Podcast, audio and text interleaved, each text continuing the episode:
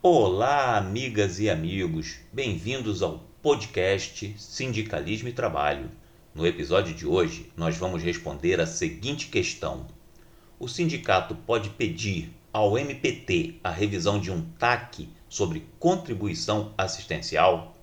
Eu acredito que a maioria dos nossos ouvintes sabe o que é um TAC. O TAC é o termo de ajustamento de conduta que tem valor de título executivo extrajudicial que é firmado por algum órgão legitimado a propor a ação civil pública. Ou seja, os órgãos públicos que são legitimados a propor a ação civil pública podem tomar do interessado um compromisso para ajustar uma determinada conduta. E uma vez firmado esse ajustamento de conduta entre o sindicato e o MPT, esse termo de ajustamento de conduta pode ser revisto?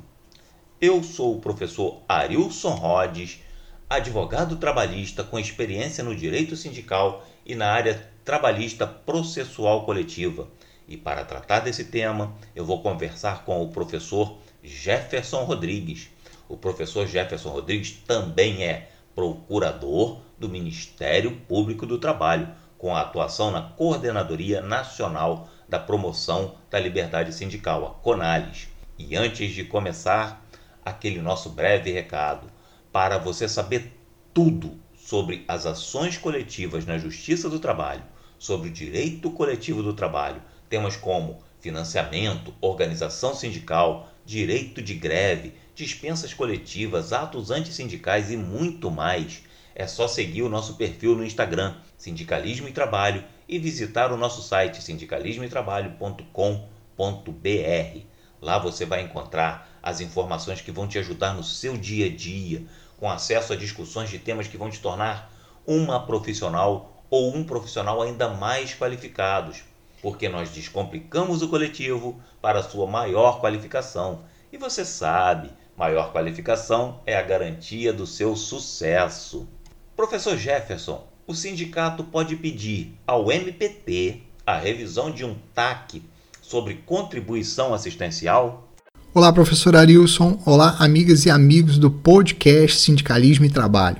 Essa é uma questão muito boa, né, professor Arilson? E que nos foi encaminhada, mais uma vez, lá no Instagram do Sindicalismo e Trabalho.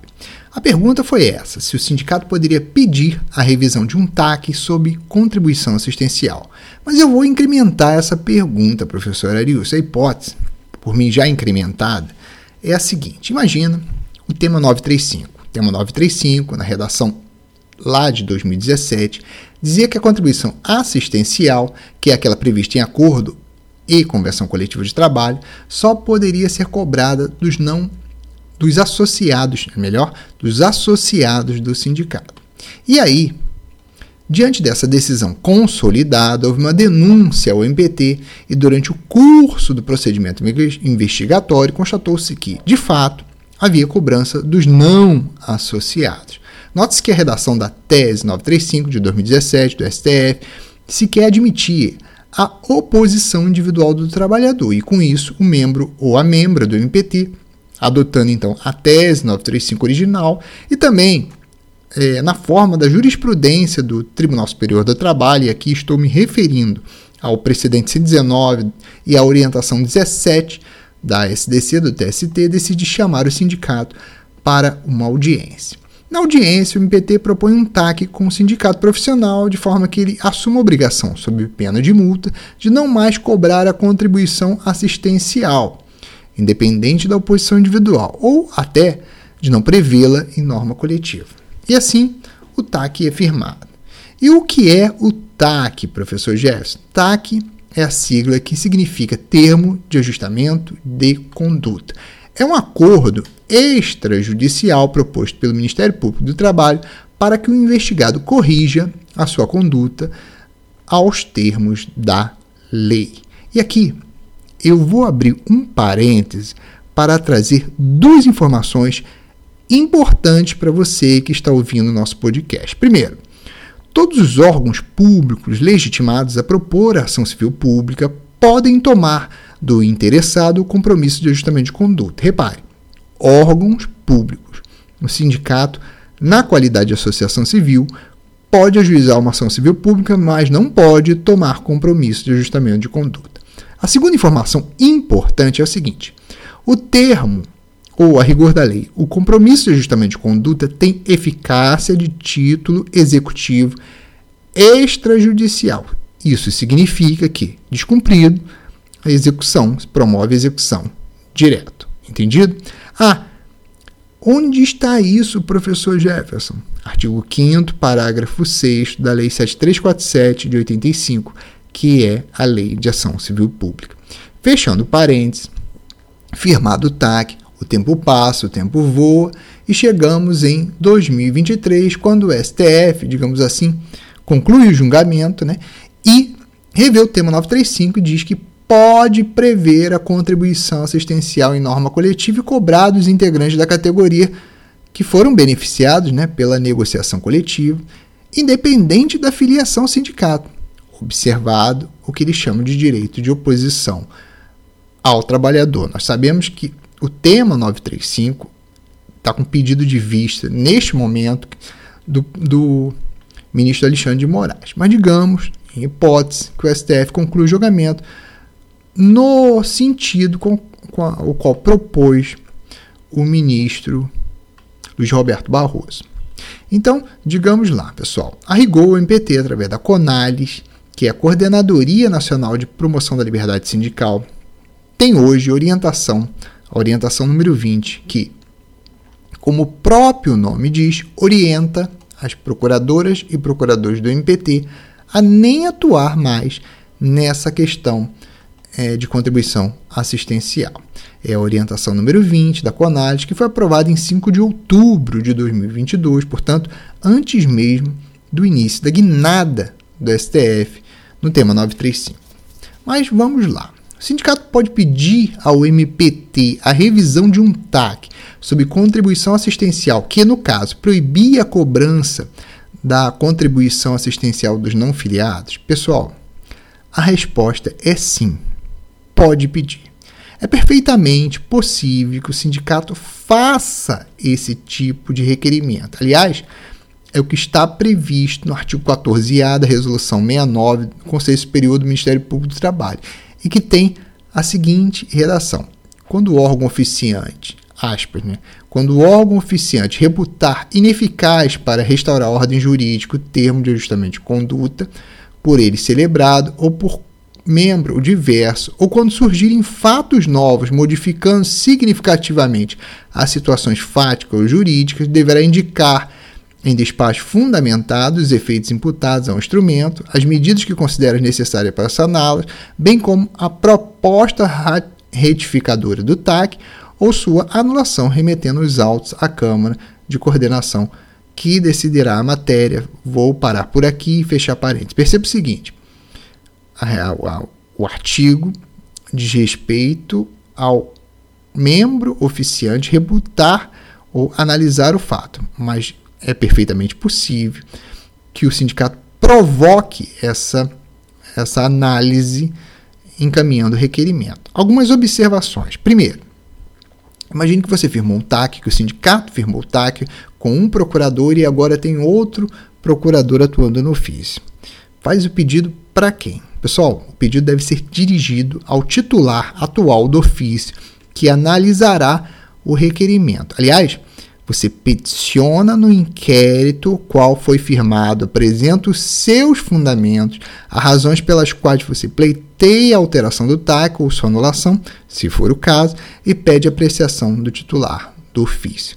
Nesse caso, observe bem, na hipótese de não ter sido o atual titular que firmou o TAC, ele vai analisar o pedido e dará ciência a quem firmou o TAC lá atrás, para, se quiser, se manifestar em cinco dias úteis. É o que está previsto no parágrafo 1 do artigo 14A da Resolução 69 de 2007. Ah, professor Jefferson, e, e se quem firmou o TAC lá atrás já estiver até aposentado? Não tem problema nenhum. Tem previsão lá no parágrafo 2 do artigo 14A da Resolução 69 de 2007, que diz que fará as vezes, nessa hipótese, o coordenador de primeiro grau da Procuradoria Regional do Trabalho e, na sua falta, o procurador-chefe.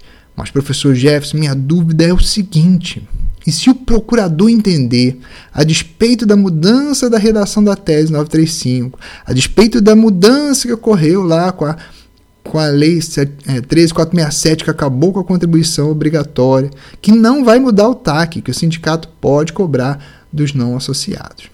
Essa pergunta, pessoal, é típica de nós seres humanos, não é mesmo? Nós vivemos criando problemas imaginários. O camarada nem fez o pedido de revisão, mas já está lá sofrendo e sem dormir, porque o pedido eventualmente pode ser indeferido. Bom, gente, preste atenção. Essa é uma pergunta que não tem uma resposta na resolução 69 que eu citei aqui e apontei para vocês. E aí? Eu vou responder e apresentar aqui para você o meu raciocínio jurídico e é importante frisar na qualidade de professor aqui do sindicalismo e trabalho. Vocês sabem bem, eu sou procurador do MPT, mas a minha opinião aqui não tem nada a ver com entendimento institucional, e sim um raciocínio jurídico como professor. Vamos lá. Eu vou partir do seguinte princípio: todo órgão tem controle e o Ministério Público não é diferente. Perceba como funciona. Diante de uma notícia de ilicitude, o MPT, à vista de indícios de autoria e materialidade quanto a fatos que são de sua atribuição atuar, ele instaura um procedimento próprio de investigação que se chama inquérito civil. Esse inquérito civil, que tem como objetivo colher provas para formar a opinião do membro que conduz o inquérito, esse, ele pode basicamente ter duas possíveis soluções. Primeira, pela existência da ilicitude. Nesse caso, concluindo o inquérito civil, no sentido de que a notícia de fato encaminhada lá atrás ela é procedente, ou seja, existe a ilicitude, nesse caso, pode ser firmado um acordo extrajudicial com o investigado, um TAC, e se não aceito, o MPT pode ajuizar uma ação civil pública. Presta atenção numa coisa aqui. Nesse caso, quando o MPT age e o Poder Judiciário julga, há uma espécie de controle da ação. Entendido? Então vamos voltar lá atrás. Digamos que na conclusão do procedimento investigatório, o procurador entenda que é caso de arquivamento ele verificou que não existe o indício de autoria ou materialidade, ou que as provas não conduziram para a conclusão é, no sentido da existência ou não da, da existência da ilicitude. Então ele vai promover o arquivamento.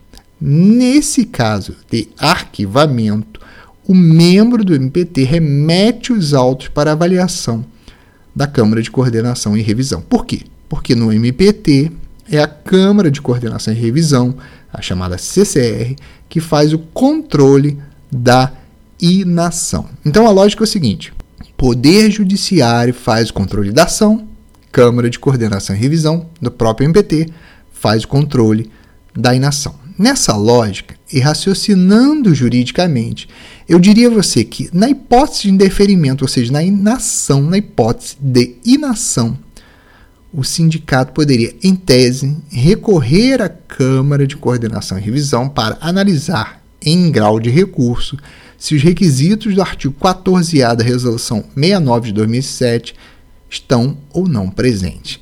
Entendido? Há uma coisa.